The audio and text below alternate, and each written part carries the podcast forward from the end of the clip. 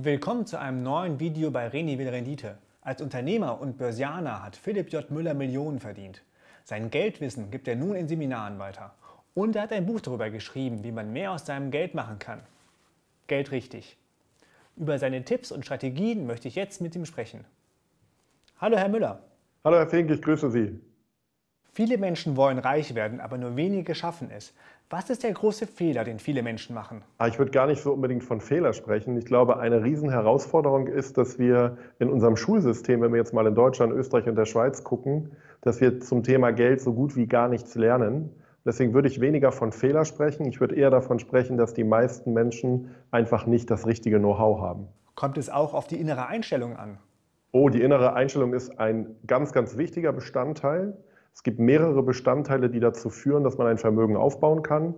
Ein Bestandteil ist natürlich, dass man die richtigen Strategien, die richtigen Techniken, die richtigen Systeme beherrscht. Aber ein mindestens genauso großer, wenn nicht sogar größerer Anteil ist tatsächlich die Persönlichkeit. Was hat denn meine Persönlichkeit damit zu tun, ob ich reich werde oder nicht? Es gibt einen Satz, der ist relativ bekannt mittlerweile von mir. Ich sage immer, erst kommt die Persönlichkeit und dann kommt das Geld. Oder noch kürzer, Persönlichkeit führt, Geld folgt. Man kann sehr genau sehen, dass ähm, für ein gewisses Einkommen und Vermögen gewisse, gewisses Know-how notwendig ist. Ich bezeichne das Ganze als finanzielle Intelligenz. Wir können jetzt mal so ein paar kleine Bausteine nehmen. Ein Baustein ist zum Beispiel das gesamte Controlling der Finanzen. Habe ich einen sauberen Überblick meiner Ausgaben, meiner Einnahmen, mein Vermögen, meine Schulden. Ein zweiter ganz typischer Baustein ist das Thema Investieren bin ich in der Lage mit meinem Geld, und das können 50 oder 100 Euro im Monat sein, aber es kann auch eine Einmalanlage sein, bin ich in der Lage, Vermögen aufzubauen, also Rendite zu erzielen. Und dann gibt es auch noch Themen, die außerhalb der klassischen Geldpersönlichkeit liegen. Das sind Felder wie Rhetorik, Verkaufen, Didaktik, Dialektik, Präsentieren. Also bin ich in der Lage, ein gewisses Einkommen zu generieren, was natürlich dazu führt, dass sich auch ein entsprechendes Vermögen entwickelt. Sie sprechen ja auch immer wieder davon, dass man das richtige Geld-Mindset braucht. Was gehört zu diesem Mindset? Also beim Geld-Mindset geht es damit los, dass wir eine gute Beziehung zum Thema Geld haben. Das heißt, die, für die meisten Menschen, das ist in unserer Kultur ganz typisch in der deutschsprachigen Kultur, über Geld spricht man nicht, Geld ist ein Tabuthema. Und meine klare Empfehlung ist, dass wir anfangen, eine gute Beziehung zum Geld aufzubauen. Das heißt, Geld ist uns wichtig. Ich akzeptiere Geld vielleicht als ein Tauschmittel und zwar ein Tauschmittel für meine Möglichkeiten. Also nehmen wir mal meine Person. Mir zum Beispiel ist Sicherheit sehr wichtig, mir ist Freiheit wichtig. Und in dem Moment, wo ich beginne, dass ich Geld als ein, eine Möglichkeit sehe, um Freiheit zu schaffen oder eben zum Beispiel auch eine Familie zu versorgen oder vielleicht hochwertige biologische Ernährung zu genießen oder vielleicht auch meinen Kindern eine gute Schulbildung angedeihen zu lassen. Also in dem Moment, wo ich beginne, Geld einen Wert zu geben, wir sprechen vom Warum, fängt an, das Spiel in Bewegung zu kommen. Es geht also nicht nur darum, eine hohe Summe auf dem Konto zu haben, sondern es geht auch um einen tieferen Sinn. Absolut. Kommen wir direkt zum, wenn wir über einen tieferen Sinn sprechen oder über einen höheren Sinn, wie auch immer man es formulieren möchte, kommen wir sofort zu Themen wie Ethik wie Moral, also Werte, die ich lebe in meinem Leben. Dann kommen wir zum Thema äh, soziale Verantwortung. Das geht los mit, ich bezahle meine Dienstleistungen fair, ich bezahle einen Mitarbeiter fair, ich kann auch Ware einkaufen zu einem fairen Preis. Ich kann auch zum Beispiel Waren, wenn wir bei Kleidung sind oder bei Lebensmitteln sind, kann ich Waren bevorzugen, die ich sag mal, Fair Trade Produkte sind, also die sind fair gehandelt und die Umwelt äh, leidet nicht. Dann sehe ich den Bereich der Spenden, wenn ich bei Geldpersönlichkeit bin. Bin ich jemand, der soziale Verantwortung übernimmt? Gebe ich etwas ab, weil für mich gesorgt ist? Das sind so Stichworte. Man muss das Geld lieben. Das klingt natürlich provokativ. Geld ist ja eigentlich immer eher negativ assoziiert. Geld verdirbt den Charakter, ist ja noch so ein Spruch. Ja, das ist ein sehr, sehr schönes Beispiel. Wenn man die Sprichworte der deutschen Sprache betrachtet, dann stellt man fest, dass 95 Prozent aller Sprichworte über Geld negativ sind. Und ich mache dazu auf der Bühne immer mal einen guten Test in der großen Gruppe. Ich sage den Teilnehmern, stell dir Folgendes vor, ich sage dir jetzt einen Satz und du fühlst mal in dich rein, wie sich das anfühlt. Und der Satz lautet, ich liebe meine Frau so sehr wie mein Geld. Dann kann man sofort in der Gruppe sehen, dass heiß diskutiert wird. Ich denke, der Typ macht, hat ethisch-moralische Grundsätze. Warum liebt er sein Geld so sehr wie seine Frau? Und dann mache ich ein zweites Beispiel. Und dieses zweite Beispiel, da geht es darum, ich liebe meine Gesundheit so sehr wie meine Familie. Und wenn ich Gesundheit und Familie als Grundwerte nebeneinander stelle, dann gibt es heiße Diskussionen. Es gibt Menschen, die sagen, die Gesundheit ist wichtiger und es gibt Menschen, die sagen, nein, nein, die Familie ist wichtiger. Und wenn ich das aber im Vergleich nehme zum Thema Geld, dann sieht man den Unterschied. Und ich persönlich bin der Meinung, wir müssen die Entscheidung gar nicht treffen. Also ich kann mit, mit voller Imbrunst meine Familie lieben, meine Gesundheit kann mir wichtig sein und trotzdem können mir auch meine Finanzen wichtig sein. Ähm, vielleicht, obwohl ich nicht gläubig bin, aber steht schon in der Bibel, für uns ist gesorgt. Und ich wünsche mir, dass die Menschen erkennen, dass man die Möglichkeit hat, in jedem dieser Lebensbereiche erfolgreich zu sein. Ein anderer Spruch ist auch, dem geht es immer nur ums Geld. Das ist ja auch eher abwertend gemeint. Aber Sie sagen, da ist nichts Schlimmes dran, wenn es mir ums Geld geht. Genau, wenn ich Geld so sehe, wie es die Gesellschaft im Gro tut, dass es mein großes Haus, mein großes Auto oder mehrere Autos und meine goldene Uhr ist, dann finde ich, es ist in Ordnung, dass man Geld so ein bisschen abwertet. Wenn ich Geld als Möglichkeit sehe, um Gutes zu tun und um Selbstverwirklichung, und zwar im ganz positiven Sinne, nicht egoistisch, sondern sein Leben zu leben, wie man es sich wünscht, dann ist dieser Spruch schade. Schade? Wie meinen Sie das? Ja, ist traurig. Er, er, er, es bleiben Möglichkeiten offen, die ich liegen lasse weil ich mit der Entscheidung, und es ist ja häufig so, dass wir dann geprägt sind von unseren Eltern, von Geschwistern, von Freunden, von Arbeitskollegen, die alle Geld ablehnen und im Ergebnis dann meistens auch wenig Geld haben. Deswegen sage ich, so einen, einen Spruch, so einen Glaubenssatz zu haben, das ist eigentlich schade, weil Menschen damit ihr Potenzial nicht voll ausschöpfen. Was kann ich denn tun, um zu lernen, das Geld mehr zu lieben und damit meine Einstellung zu ändern? Ganz praktischer Tipp. Denken wir an eine Patchwork-Familie. Das heißt, man selber, ich erzähle jetzt mal sozusagen meine Geschichte, obwohl sie nicht stimmt. Ich bin glücklich verheiratet, habe Kinder, aber ich tue jetzt mal so, ich bin Single und habe mich von meiner Frau oder meine Frau sich von mir getrennt. Dann ähm, bin ich vielleicht irgendwann mal wieder mit einer neuen Partnerin zusammen. Und dann lernt man sich kennen und irgendwann spricht man natürlich auch darüber, ob es eine Geschichte davor gab. Und jetzt könnte es ja sein, wir haben beide Kinder. Und eines ist uns Erwachsenen natürlich bewusst, wenn unsere Beziehung funktionieren soll, also in dieser Patchwork-Familie, dann müssen wir auch irgendwie eine Beziehung zu unseren Kindern aufbauen. Und jetzt kommt eines Tages dieser ominöse Tag, wo ich mich mit den Kindern dieser Frau treffe. Und jetzt weiß ich natürlich vorher, es wäre total schön, wenn ich eine gute Beziehung zu diesen Kindern aufbauen könnte. Und da würde ich persönlich sagen, was kann ich tun? Naja, ein paar Sachen kann ich machen. Ich kann offen sein, ich kann höflich sein, ich kann freundlich sein, ich kann Vertrauen schenken, ähm, ich kann Zeit mit den Kindern verbringen. Also was kann ich alles tun, damit ich mit den Kindern vielleicht eine gute Beziehung aufbaue? Und das, um eine Beziehung mit einem Menschen aufzubauen, könnte ich genauso mit dem Thema Geld machen. Das bedeutet ganz konkret, ich nehme mir Zeit, mich um meine Finanzen zu kümmern. Ich bin mal offen, ich bin mal neugierig, ich probiere was aus. Ich schenke Vertrauen. Also das sind so Schritte, wie ich auch eine Beziehung zu einem Menschen aufbauen kann, könnte ich auch eine Beziehung zu Geld aufbauen. Sie sprechen in Ihrem Buch davon, dass man Blockaden lösen muss, um erfolgreich zu sein. Welche sind das? Das sind häufig Dinge, die wir in unserer Vergangenheit über Geld gelernt haben oder die wir erlebt haben oder gehört haben. Ähm, unsere Persönlichkeit wird ja ganz, ganz stark schon in der Jugend- und Kinderzeit geprägt. Und auch hier machen wir mal ein ganz konkretes Beispiel. Ein Kind, was sechs, sieben, acht Jahre alt ist, wird in einem Haushalt groß, in dem Geld ein Riesenthema ist finanzielle Probleme, finanzielle Sorgen oder ähnliches. Und ähm, dann suchen wir als Mensch die Bestätigung für das, was wir als Kinder und Jugendliche gelernt, erlebt und gehört haben. Und wenn ich jetzt natürlich in einem Haushalt aufwachse, in dem Geld ein großes Sorgenthema ist, dann entspricht es meiner, meiner Biochemie, meinem emotionalen Grundgerüst, dass ich eine ähnliche Situation wieder produziere. Man kann sich das vorstellen wie so eine Antenne. Ähm, das kann man auch übertragen in andere Lebensbereiche in der Beziehung. Wenn ich zu Hause eine, eine ganz, ganz stressige Familiensituation hatte mit Scheidung und Streit und Wut und dann neigen wir dazu, sagen heute die Psychologen, dass wir uns wieder so ein Szenario erschaffen. Manchmal ist es auch so, dass uns diese Negativität anspornt, es viel besser zu machen. Aber häufig ist es so, dass wir uns wieder ein ähnliches Szenario erschaffen, in dem wir zum Beispiel groß geworden sind. Und das können jetzt eben finanzielle Sorgen sein.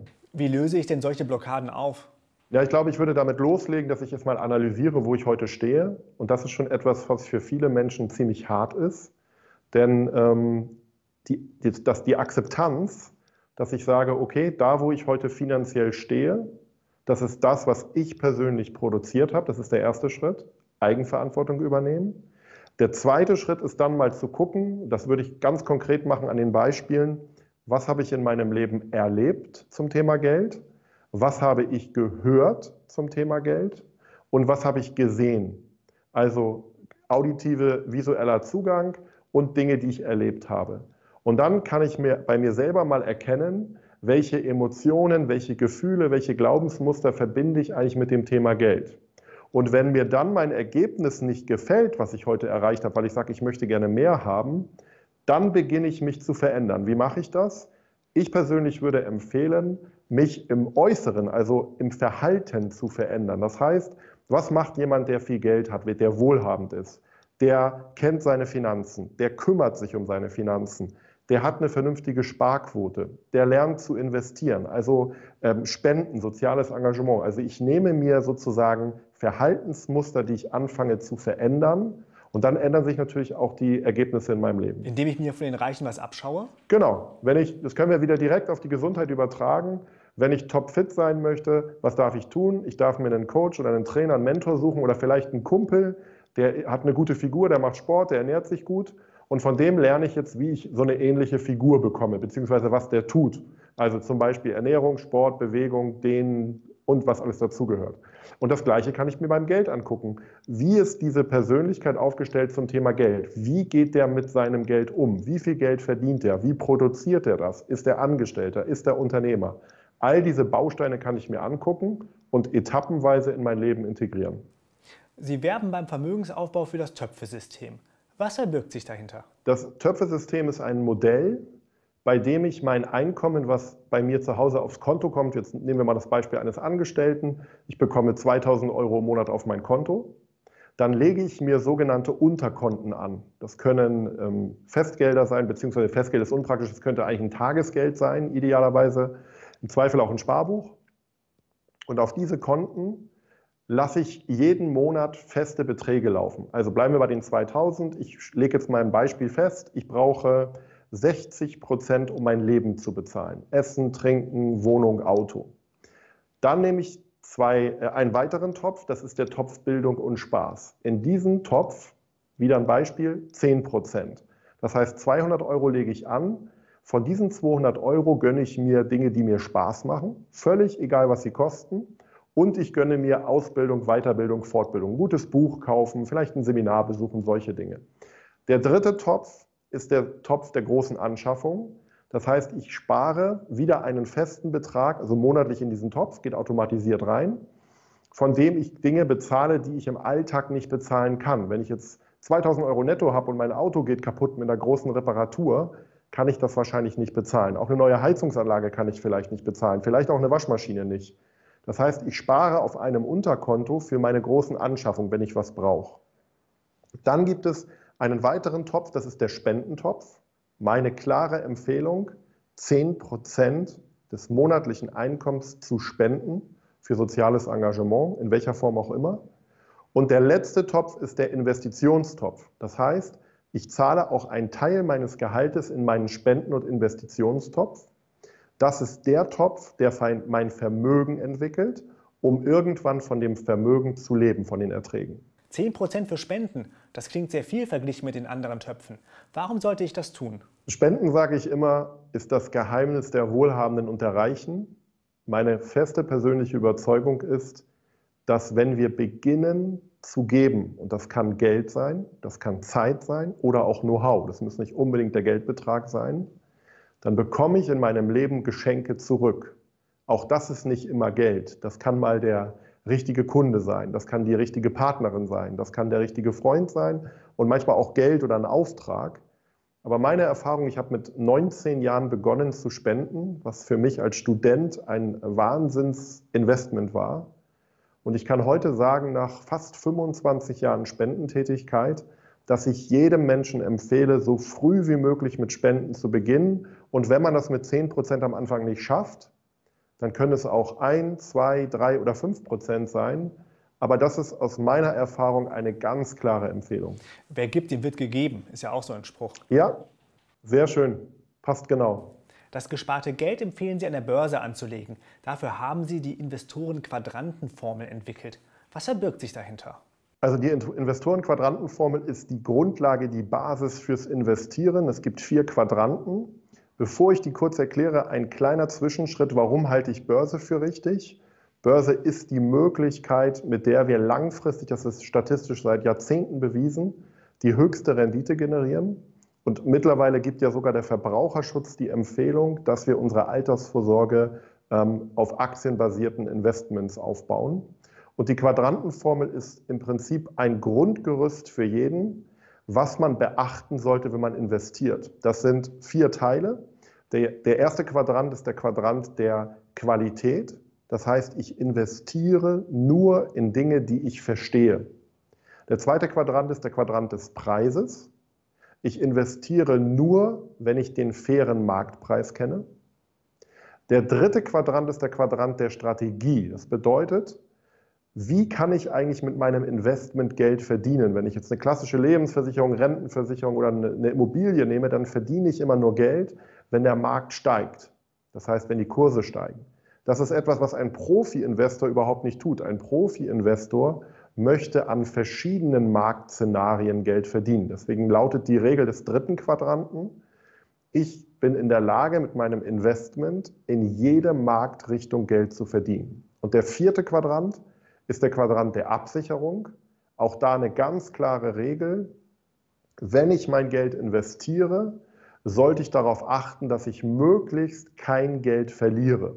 Und nein, ähm, eine Absicherung des Depots, was an der Börse möglich ist, hat nicht direkt etwas mit Rendite und Liquidität zu tun. Wenn ich das sauber strukturiere, kann ich, obwohl ich eine vernünftige Absicherung im Depot fahre, trotzdem eine vernünftige Rendite erzielen.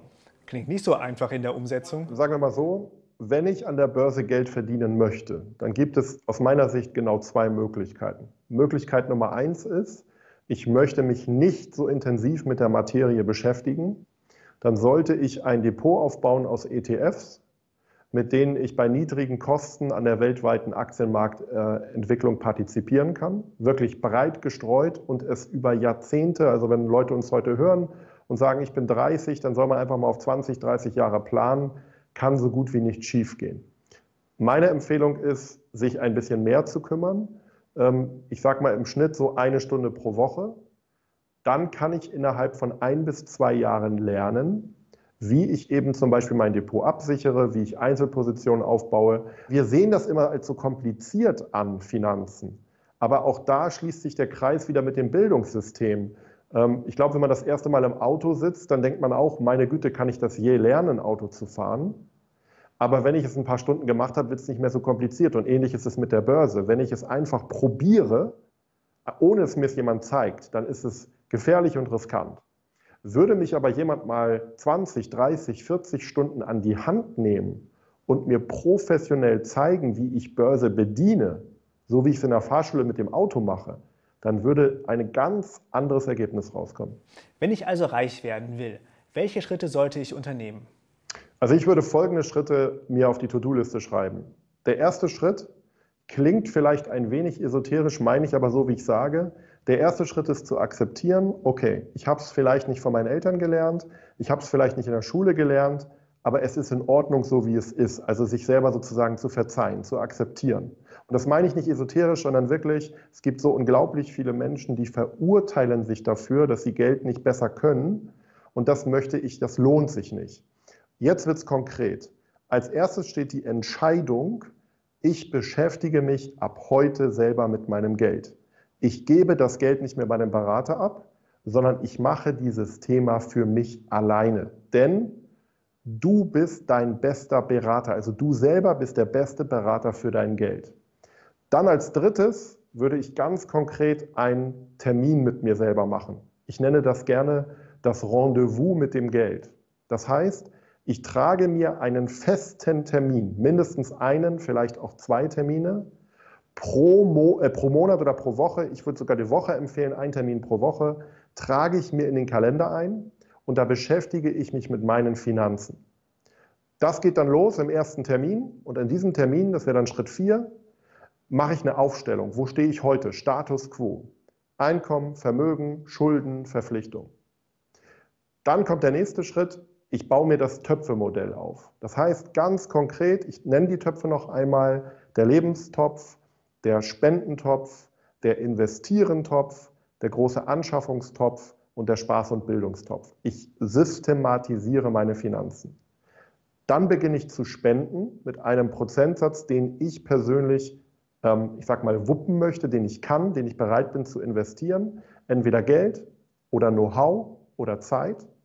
Und im letzten Schritt, und da haben wir schon, glaube ich, eine ganz gute Anzahl an, an praktischen Tipps, im letzten Schritt beginne ich investieren zu lernen. Das heißt, ich könnte mir ein paar Bücher kaufen, ich könnte ein paar Videokurse im Internet mir angucken, YouTube bietet ganz viel, ich könnte auch ein Seminar oder eine Ausbildung buchen, ganz klar, aber ich lerne selber mein Geld zu vermehren.